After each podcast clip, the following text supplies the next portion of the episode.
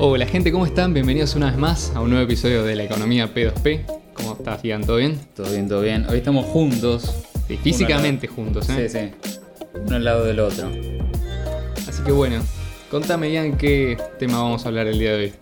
Bueno, hoy traemos otro ¿por qué no? a nuestra playlist de ¿por qué no? Lista de reproducción, voy a insistir con eso, ¿eh? Sí, tenemos una, una playlist. Lista de reproducción. reproducción que, que habla sobre los por qué no de tales casos específicos. Hoy vamos a hablar específicamente, como dice el título, la miniatura, por si no se dieron cuenta, de las monedas estables o stablecoins. Esto, para poner un ejemplo, vendría a ser DAI, USDT, UST, todas estas cosas que. USDC. USDC.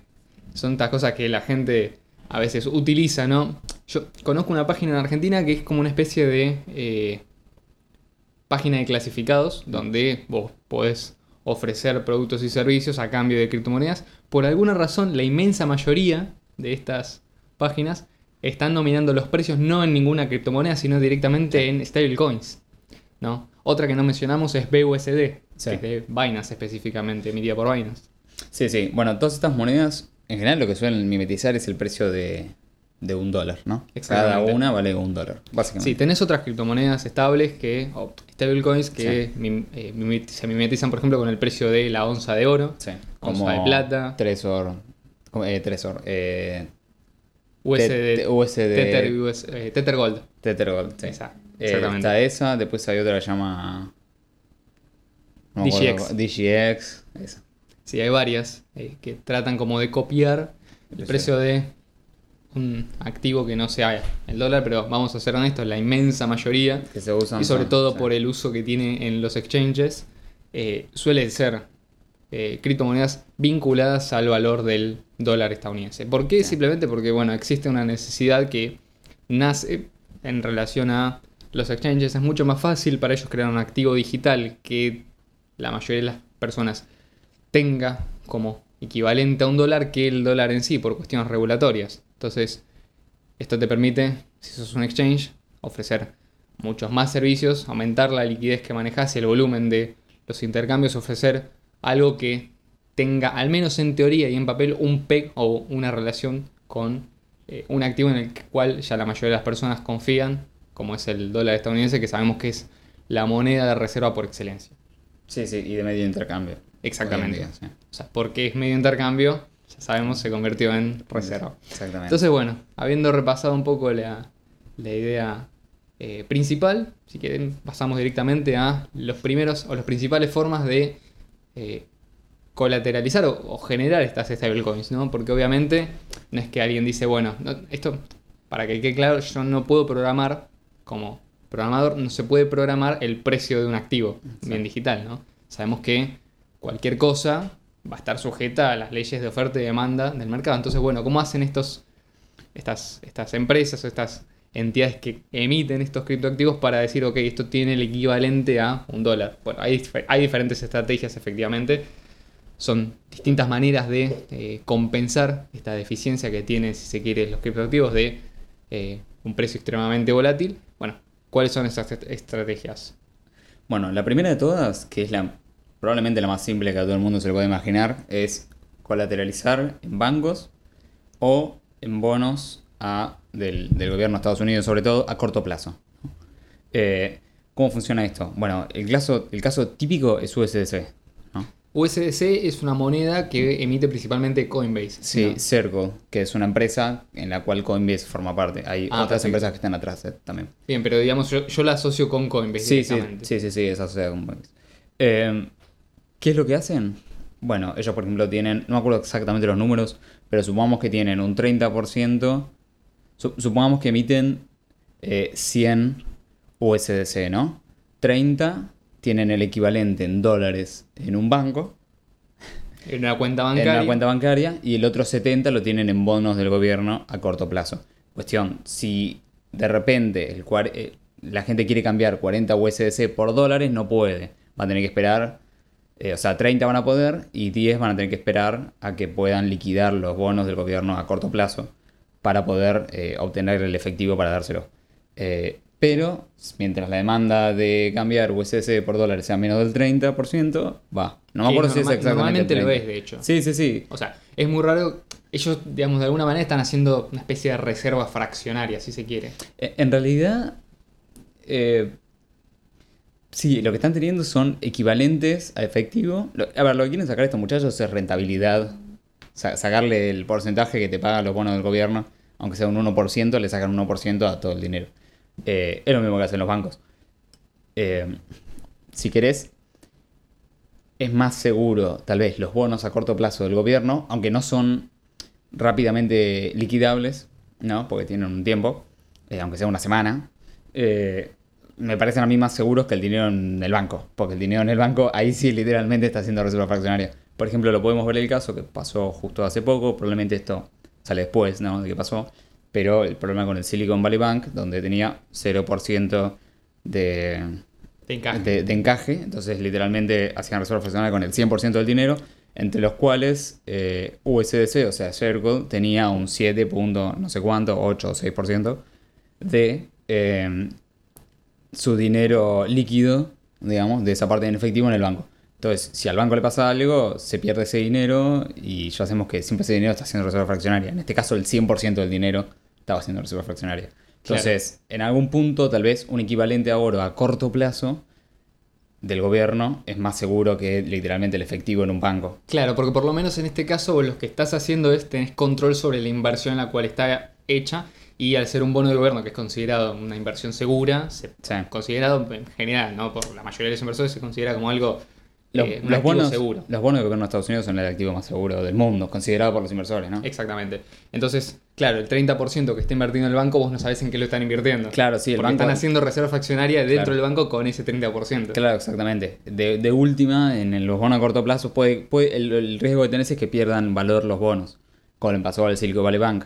Silicon Valley Bank, eh, básicamente, lo- mucha del dinero que tenía lo puso en bonos del gobierno eh, cuando daba un 1%, porque las tasas de interés estaban bajas. Ahora, cuando el gobierno de Estados Unidos ve la tasa de interés al 4%, eh, bueno, ahí tuvieron problemas. No estoy, redondeando los números, pero ahí tuvieron problemas porque sus bonos que daban un 1 valen mucho menos que los bonos de ahora que están dando 4. Entonces se empezaron a depreciar.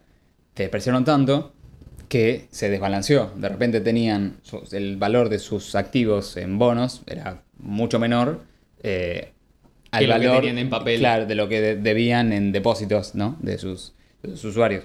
Eh, entonces, este desbalance hizo que eh, pueda tener fácilmente una corrida bancaria y el gobierno de Estados Unidos no es que salió a rescatar exactamente, lo que salió a hacer es obligar eh, al banco y, bueno, al- en este caso, los que pagaron la cuenta serían los bonistas y los accionistas del banco, los cuales básicamente se, se liquidaron todos sus activos para pagar a los depositantes. O sea, USS recuperó el porcentaje de dinero que tenía depositado en el banco porque el gobierno de Estados Unidos obligó al banco a vender todos sus activos.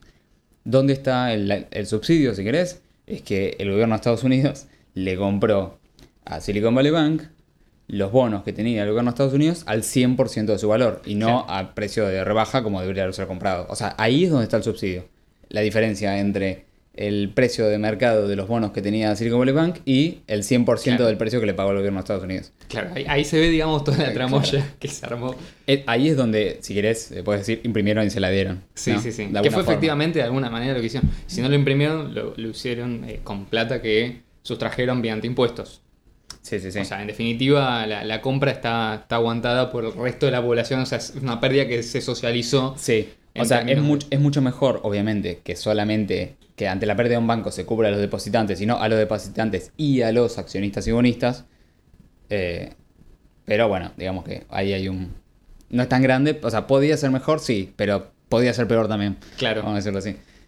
Ahora, este es un poco, eh, quizás, el trasfondo que hay detrás de este tipo de. Porque nos fuimos un poco, quizás, del. Sí, sí, sí. de- del- del Volviendo a. USDC y Volviendo, las- claro, volviendo particularmente a monedas tipo USDC. No sé cómo funciona BUSD particularmente, pero sé que tienen eh, parte de sus reservas están en USDC. Mm. eh, tenés este tipo de inconvenientes, ¿no? Que obviamente vos estás confiando en que, primero que es una moneda que está emitida central- centralmente. Sí, ¿no? sí, O total, sea, esto sí. no es que hay un algoritmo que vos mandás tanta cantidad de. Hace una conversión automática, automágicamente y esto genera que aparezcan USDC del otro lado No, esto es una empresa o una entidad o una corporación Sí.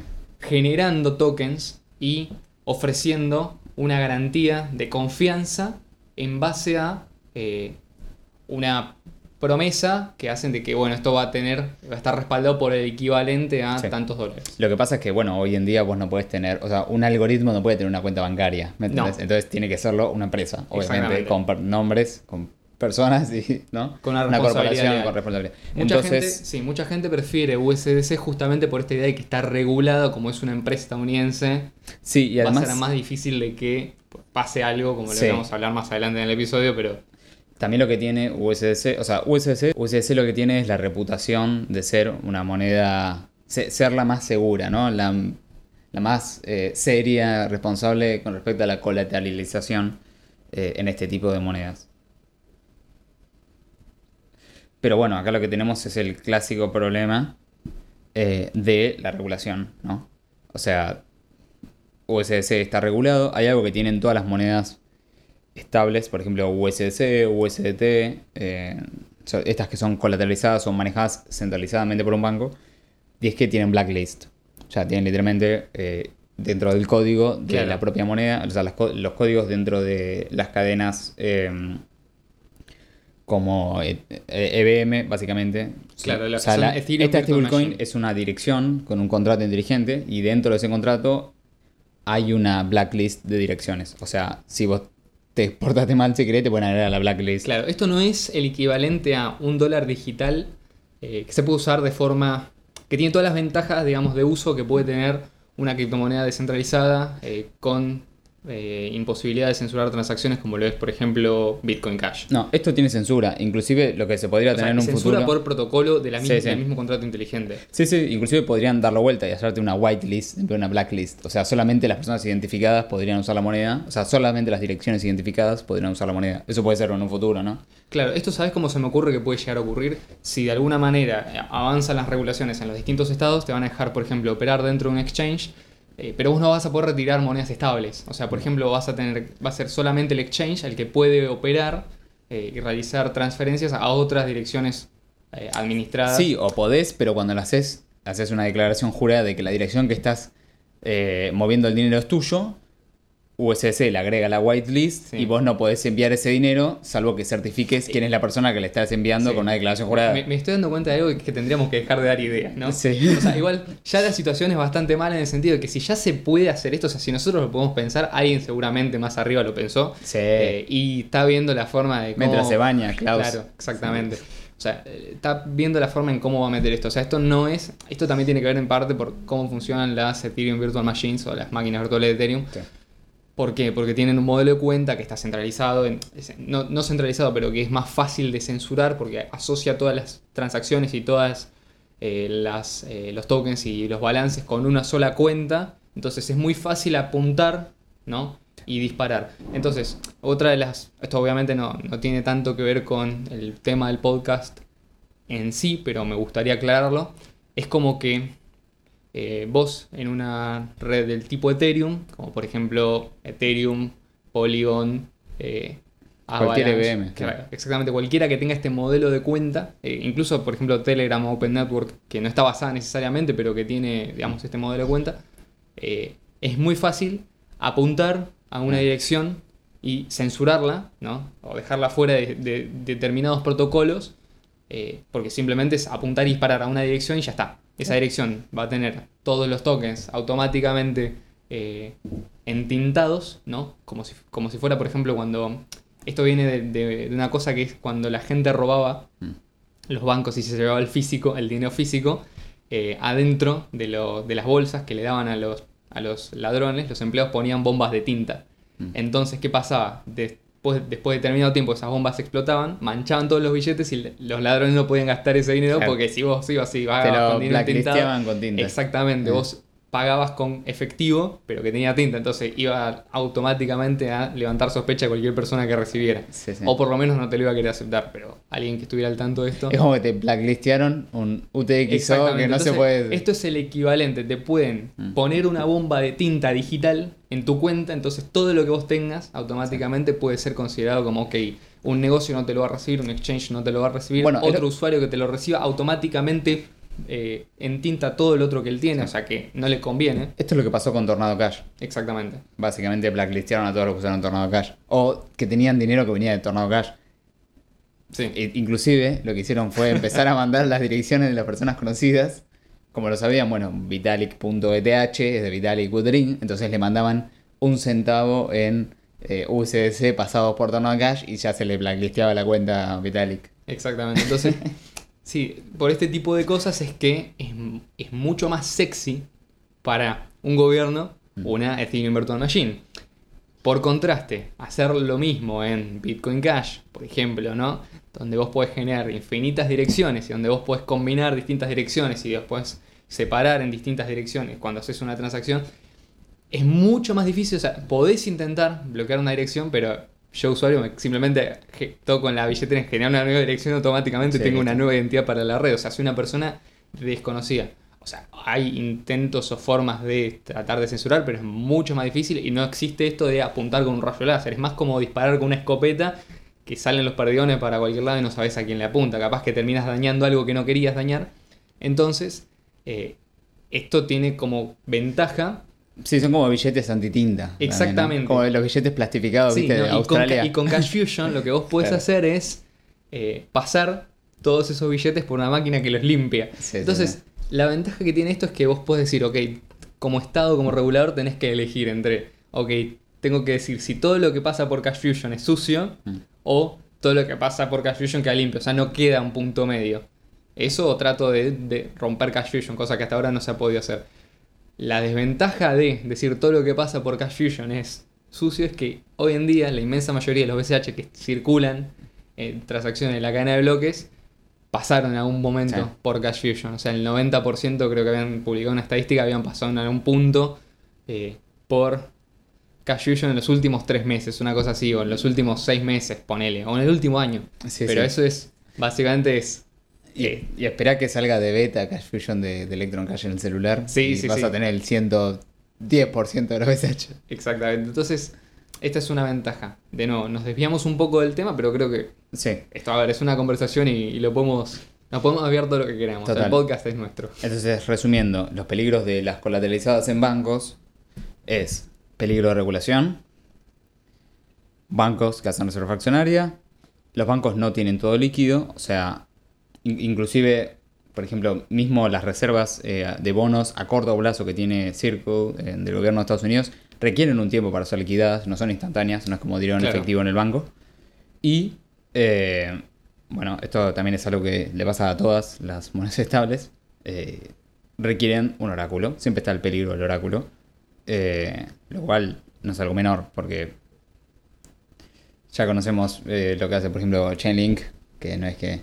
No, no- no es lo tan descentralizado que se piensa. Sí, sí, sí. Como esta idea del oráculo descentralizado, de que hay varias personas que están económicamente incentivadas a dar información correcta, y sí, pero capaz que todas esas fuentes, o sea, to- todas esas personas o todos esos agentes de Chainlink toman de la misma fuente. Sí, sí. Por ejemplo, si querés pedirle la temperatura en Buenos Aires a la- el, el, no sé, el, El el oráculo 1 de- marzo, todos se van a fijar en Google Weather, ¿viste? No, no ir a distintas fuentes, nadie se va a montar una estación térmica para ver si... Sí, lo que hacen ellos es te promedian varias fuentes. Claro, exactamente.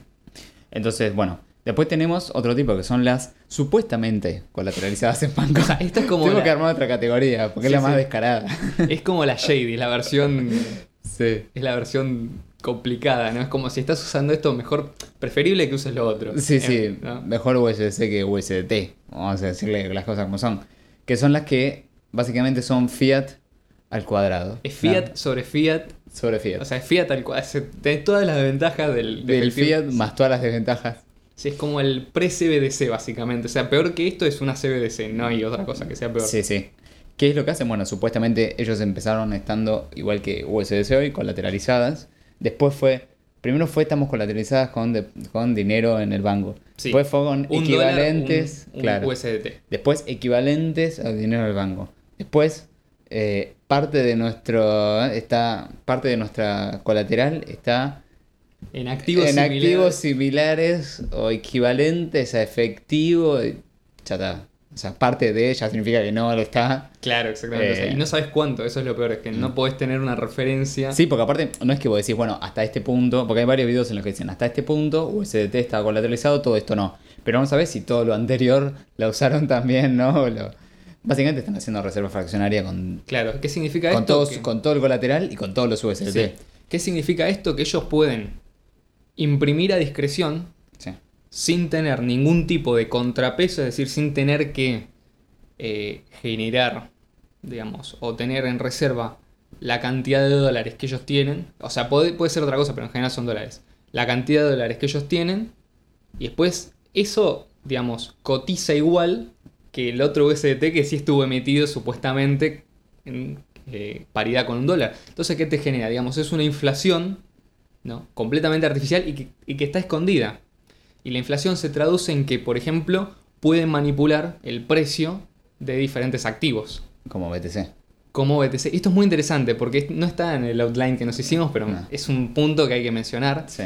digamos, y esto es algo no menor, hay una estrategia que permite imprimir USDT, que es casi que cuando, o sea, cuando vos veías en un momento con- en el bull market que el Sí. precio BTC subía, o sea, vos veías que habían imprimido tanta cantidad de USDT y de golpe, o sea, te imprimían, no sé, mil millones de USDT, y después veías que el precio de BTC subía, es como están usando dinero falso, o sea, Sí. BTC USDT respaldado por nada, para comprar en el mercado dinero, entre comillas, real, como puede ser BTC, ¿no? Y el precio de BTC subía. Algo que hay que tener en cuenta es que el precio que uno ve de BTC en, en el exchange, por ejemplo, no es el precio en dólares.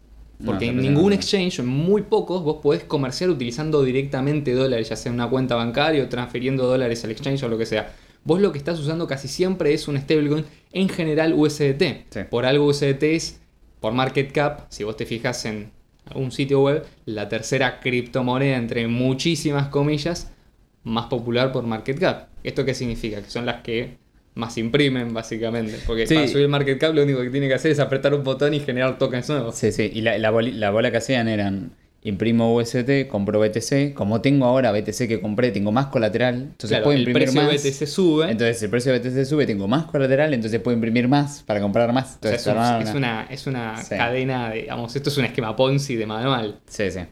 Entonces el precio, pone si no- vos veías que no sé, en un momento estaba 65 mil dólares BTC, en realidad eran 65 mil USDT y ese USDT capaz que no valía tanto. Sí, sí. O sea que de golpe la caída de USDT te puede generar una recesión increíble, una retracción de los precios de la mayoría de las criptomonedas, sobre todo las que están más manipuladas.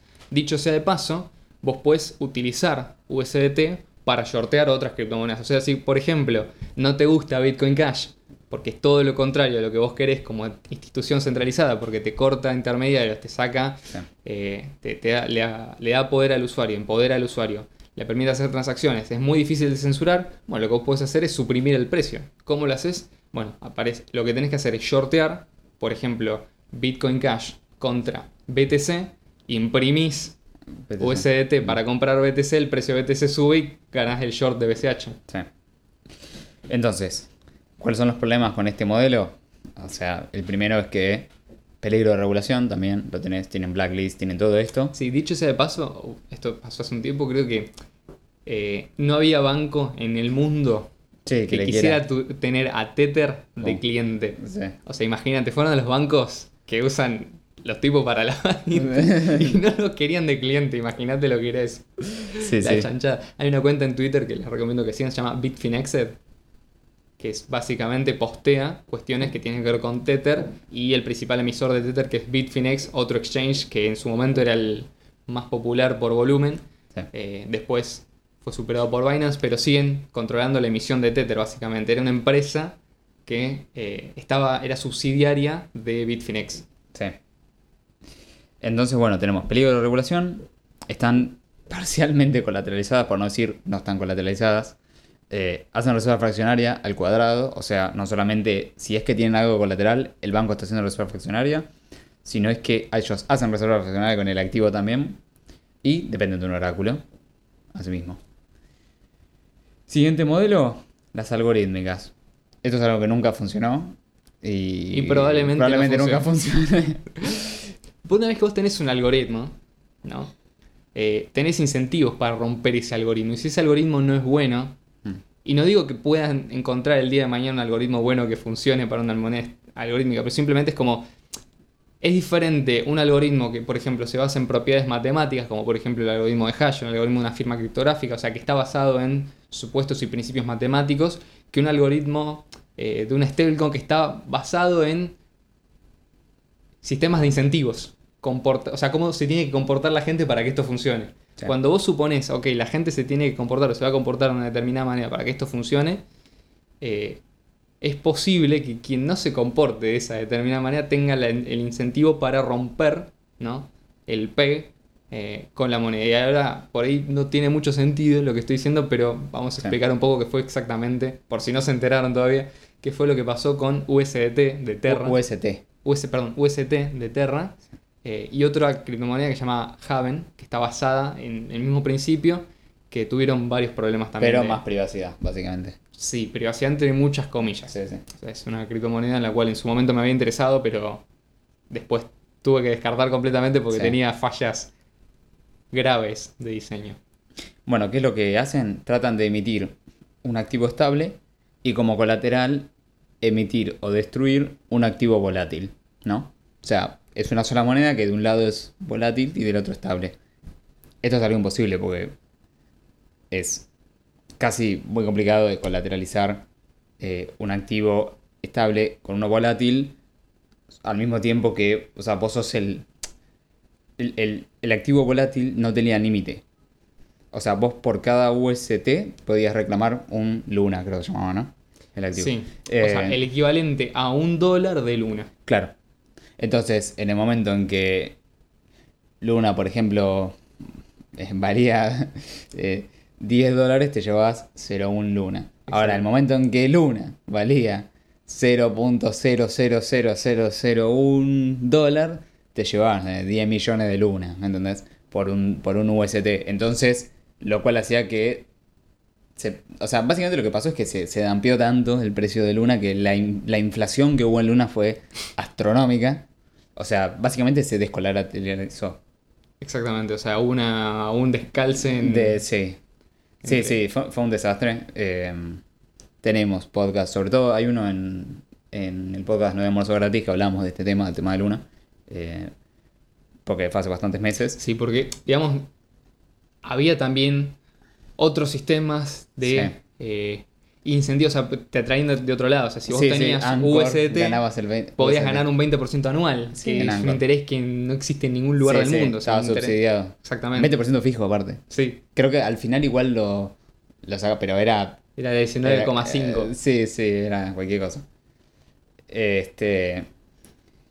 Entonces, bueno, acá tenemos tres problemas principales. Uno que siempre fracasaron, o sea, no hay un caso que se conozca. Eh, dependen de un oráculo. Y bueno, es imposible ser eh, moneda y tu propio colateral en simultáneo, ¿no? Sí. Bueno, el caso de Haven fue bastante parecido, pero tenía otro problema, que era, eh, digo un problema, pero ellos lo consideran como una feature o una característica de la moneda, era que básicamente vos tenías activos, ¿no? Eh, de igual manera colateralizados por el token Haven, o sea, y vos podías, por ejemplo, emitir un activo que era XUSD, o sea, el equivalente a un dólar, y funcionaba de la misma manera. Vos un UXUSD lo podías cambiar por el equivalente a un dólar de. Haven. Para eso utilizaban Chainlink, que tomaba el precio de los exchanges de Haven, y tenías que esperar un determinado, una determinada cantidad de tiempo. Pero una vez que vos tenías el XUSD, vos lo podías cambiar, por ejemplo, por el equivalente, no sé, a eh, el precio de la onza de plata contra el dólar, el precio de BTC contra el dólar. O sea, era como que tenías eh, todos estos activos. Pero además, todo eso ocurría de forma cifrada y utilizaban la misma tecnología que, por ejemplo, utiliza Monero para esconder todos los montos y todas las transacciones. Entonces era como. Estaba todo tan construido arriba de una criptografía, en la cual tenés que tener mucha confianza. O sea, puede funcionar, pero evidentemente varias, más Sí, de una tiene vez. que estar hecho perfecto para no haya un bug inflacionario. Exactamente, o sea, y digamos, los programadores cometen errores, lo más probable es que no esté hecho perfecto y lo que pasó fue justamente eso. Bien. Hubo un caso, un bug inflacionario. Y después, cuando fue el quilombo de Terra Luna, Sí. eh, lo que terminaron haciendo fue No suspender los swaps. Y esto significa que es centralizado porque había alguien que podía apretar un botón y decir, chico, en la red no se va a hacer más swaps. Sí, sí. O sea, te dan la posibilidad de controlar la red de alguna Tenía manera. miedo de que le pase lo mismo. Exactamente, tenía miedo que pase lo mismo y supuestamente lo actualizaron, pero bueno, Mm. eh, digamos, la promesa es completamente eso, se queda una promesa. Y sigue siendo en definitiva el mismo algoritmo. Ahora supuestamente le ponen otro nombre porque es eh, el algoritmo Java en 2.0, ¿viste? Sí, Con una es lo mismo con. Claro. Es lo mismo más arcoiris. Claro, más staking, más Sí. sistemas de colateralización múltiple, más un algoritmo de consenso, más, eh, no sé. Claro, le falta poner un botón de emergencia, ¿viste? En algún lugar como para decir, ok, esto lo podemos parar en cualquier momento si vemos que alguien quiere hacer algo que estropea los incentivos de la red. Pero eso en definitiva significa que vas a depender siempre de un único ente. Están parcheando. Exactamente, o sea, están arreglando algo que ya demostró no ser útil. Y además, otra cosa, ¿para qué vas a querer una stablecoin? Esto no, es algo que no dijimos, pero vos querés una stablecoin de algo que ya, ya sabés que se va a devaluar Sí. y que no está colateralizado por absolutamente nada, como lo es el dólar estadounidense. O sea, sabés que el dinero fiat, por definición, no necesita colateral. Ah, ¿no está colorizado en plata y oro?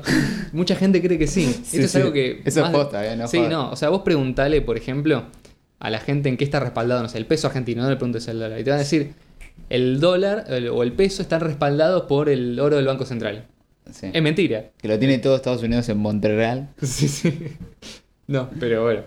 Eh, en, en Fort Knox. en Fornox. Eh, bueno, pasamos al siguiente, que son. Esto dentro de todo es de las que mejorcito funcionan. Sí, Eh, obviamente tiene. su- de su- todo tiene sus contras, ¿no? Pero vamos a hablar un poco de pros y contras. O sea, tiene, tiene pros que no tienen el resto hasta ahora. Estamos hablando de las descentralizadas, ¿no? O las eh, que su colateral es un activo que no está en el banco. Básicamente. Vamos a llamarlo así, claro. Eh, en este caso es DAI. DAI es la más conocida, hecha por MakerDAO. Sí. Eh, ¿Cuáles son las ventajas? Bueno, la emisión es descentralizada, o sea, es una cuestión algorítmica en el buen sentido, o sea, se mueve por... Básicamente vos podés darle eh, Ethereum o otros activos eh, como, como colateral y vos vas a recibir una cantidad en DAI. Eh, obviamente si vos mandás, no me acuerdo cuánto es el porcentaje de colateralización, pero si vos, por ejemplo, le das 10 dólares en Ethereum, te vas a llevar 8 dólares en DAI. No recuerdo exactamente los números, pero siempre vas a recibir menos de lo que das, porque tienen que estar sobrecolateralizadas. ¿Por qué? Porque si cae el precio del activo con el que están respaldados Ethereum, van a quedar descolateralizadas. Eh, entonces siempre están sobrecolateralizadas como un 200% o 200 y pico por ciento. Eh, en su principio era eh, single collateral DAI, o sea, estaban colateralizadas por un solo activo, Ethereum. Luego se pasó a multi-collateral DAI, que básicamente está colateralizada en más activos. Entre ¿Cuáles los- son esos activos igual? Claro, eh, sí, son todos activos. E- Ethereum, WBTC eh, y entre otros, que acá si querés viene un poco las contras. Está bastante colateralizado en USDC. Sí, creo que un 35% más Sí. o menos de la colateralización es USDC. Sí, el número este, la verdad También, que- por ejemplo, BUSD, o sea, no, Sí. no es que tienen USDT. Sí, sí, sí. sí. Eh, También, estos números cambian todo el tiempo, ¿no? Capaz ahora decimos 35, del año que viene 50 o no. Eh, Pero en momento vos- era bastante, me acuerdo. Claro, vos cuando ves el, el número, vos cuando ves el precio, si llega a caer en algún momento el precio de USDC, como pasó con el problema de Silicon Valley Bank, vos ves el precio de DAI y se mueve exactamente igual. O sea, USDC se va a 0.92, DAI se va a 0.92. Vuelve a 100, vuelve a 100. Eh, es así. Entonces, eso es una desventaja, si querés. Eh, están colateralizadas con monedas estables. Fue como la vuelta que le encontraron para que, no, tener un poquito más de estabilidad, porque en un momento tambalearon, entonces tuvieron que poner monedas estables. Sí, sí. Más, Tuvieron que colateralizarse en otras monedas estables. más de uno se asustó porque ¿qué pasa? Cuando vos, por ejemplo, tenés un mercado, ¿no? Donde Ethereum cotiza contra el USDT, el USDT está recontrainflado, usan USDT para comprar Ethereum. Vos tenés los DAIs colateralizados con Ethereum, cuando cae USDT de golpe se te desplomó toda la cadena y termina afectado DAI. Sí. Especialmente los, los mismos, eh, digamos, ahorradores en DAI son los que se perjudican. Además, hay un montón de protocolos que utilizan después DAI, por ejemplo, para dar rentabilidad en Sí, términos sí. de, de- de porcentajes anuales y demás. O sea que es, es toda una pirámide construida en una base que en general no suele ser lo suficientemente sólida. O sea, hoy no podemos entender el mundo cripto, si se quiere, ¿no? Sí, desde el punto de vista de las finanzas, sin entender el, el rol que juegan las, las stablecoins o monedas estables ¿no? dentro de lo que es el, el sistema. Sí. Y otra de las cosas es que si baja mucho el precio de, de Ethereum o de los activos que tienen la colateralización de DAI, básicamente se rompen todos los contratos. Exactamente, Eh, se liquida. se liquida todo, sí. Eh, lo cual es un problema, porque, bueno, o sea, todavía no pasó, pero debería caer mucho más. Pero es una posibilidad real, o sea, no está fuera de las leyes de la física. No, no, no. que Ethereum pueda caer demasiado, Sí. o los activos demasiado, o pueda pasar que, no sé, explote USDC, baje mucho Ethereum, se rompa DAI y tengan que liquidar todo su colateral, haciendo que baje más el precio de Ethereum, pues, arranca la bola para el otro lado. Eh, es un tema. Pero bueno, es otra opción. Eh, después tenemos otras formas de estabilizar tus criptos. Acá, si quieren, es un punto medio aparte. Sí. Eh, tenemos un episodio hablando ver, de a esto. ver, esto, digamos, acá ya cerraríamos Sí, sí, lo que cerramos son las versiones mainstream. O sea, puede ser que haya algo- a lo mejor alguna otra criptomoneda Sí. que haya intentado hacer algo similar. La verdad, esto en realidad es lo, lo más popular y es lo que realmente termina siendo eh, un eje central en el- lo que es la puja por Sí. el precio de las criptomonedas. Obviamente en este podcast no es que hablamos de precio, sino que tratamos este tema específicamente para que se note que las stablecoins, como muchas personas creen, no son la solución al problema. Sí. Eh, pero sí, no es que esto, digamos, queda completamente al azar y que vos sí o sí, si querés utilizar, por ejemplo, Bitcoin Cash, tenés que necesariamente eh, fumarte, por decirlo así, o tolerar cierto nivel de volatilidad que puede no ser de tu agrado. Sino que, al contrario, hay formas en Bitcoin Cash de estabilizar el precio en términos de algún otro activo, como puede ser, por ejemplo, el dólar, que tiene obviamente algunas desventajas, pero que suele ser bastante competitivo y bastante transparente Sí. en relación a eh, el resto de las otras formas de colateralización, por ejemplo, que existen, como son las que ya vimos en este, en este episodio. Sí, me olvidé de mencionar la otra ventaja de DAI, es que depende de un oráculo. Entonces, en resumen, eh, está bastante colateralizada en USDC, los puntos negativos, ¿no? Está bastante colateralizada en USDC, si baja mucho el precio, se liquida todo y dependen de un oráculo. Entonces, pasando este a otro punto, comentaba Leo, esto está en el episodio 24. pues, O sea que si les interesa y les recomendamos vayan y lo escuchen porque lo explicamos seguramente mucho mejor. O no, no sé. Sí. Lo explicamos y ahí van a poder, digamos, entender un poco más de cómo funciona. Si les interesa, obviamente, también se pueden sumar al grupo de Telegram de Bitcoin Cash Argentina y obviamente si quieren usar la tecnología les vamos a dar una mano porque es extremadamente fácil y si bien esto es un producto que todavía tengo entendido está en beta, ya funciona realmente, no, no cambiaría mucho en relación a eh, cómo sería el producto final. La cuestión de que está en beta es que, por ejemplo, si llega a pasar algo, bueno, estábamos en beta, van a decir. Sí, sí, sí. O sea, pero es bastante confiable y de hecho yo lo he utilizado varias veces sin ningún inconveniente. Sí. Eh, ¿Qué es lo que se hace? Bueno, en vez de... eh, si, si te interesa en profundidad, dale al episodio 24 directamente. Exactamente. Esto es una tecnología que se llama AnyHedge, Sí. que está basada en contratos inteligentes incluidos dentro de una transacción de Bitcoin Cash. O sea, vos Sí. dentro de una transacción de Bitcoin Cash podés, por ejemplo, decir, bueno, quiero que estos Bitcoin Cash los pueda gastar solamente esta dirección a la cual les estoy enviando, que es lo que hacemos normalmente cuando tocamos el botón enviar. Sí. Obviamente esto lo hace por detrás la billetera, creando una transacción compleja y haciendo todas las cuentas por nosotros, todos los cálculos criptográficos y firmando lo que haya que firmar. Ahora, esto no se limita solamente a todo lo que puede hacer Bitcoin Cash, sino que se puede hacer más cosas. Por ejemplo, contratos inteligentes del tipo, ok, vamos a fijar un oráculo, ¿no? Que introduzca información del precio de, de afuera hacia adentro. O sea, esto obviamente también depende de un oráculo, que puede ser una desventaja, aunque ya vamos a ver por qué quizás esto se puede mitigar con... eh, Sí, se de puede mitigar un poco más. Sí, se puede mitigar. O sea, vamos a poner un oráculo. Yo pongo tantos BCH, vos pones tantos BCH. Mm. Entonces, yo quiero mantener el precio de estos BCH.